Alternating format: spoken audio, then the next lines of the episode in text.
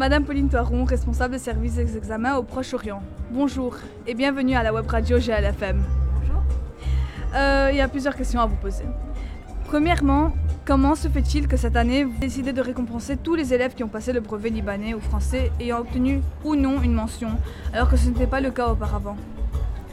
Alors je ne suis pas responsable de la mise en place de cette cérémonie. Hein. Ce n'est pas le service des examens qui a mis en place ce dispositif. Oui.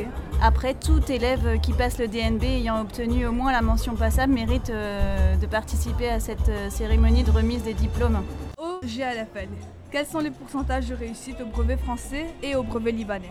Alors, je n'ai pas les taux particulièrement de réussite euh, au brevet français et au brevet libanais pour, euh, pour la session 2018. Euh, je sais simplement que le brevet français donc, est réservé aux élèves de nationalité française ou ayant obtenu une dispense de passer le brevet libanais.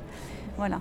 Alors, euh, une dernière question. Mhm. En quoi la nouvelle réforme va aider les bacheliers? Alors, la nouvelle réforme a été mise en place par le gouvernement français dans le but de faciliter l'adaptation des élèves aux études supérieures, de leur donner les outils pour être préparés à plus d'autonomie et plus de liberté dans leur choix d'études supérieures. Merci beaucoup et bonne soirée. Merci à vous, bonne soirée.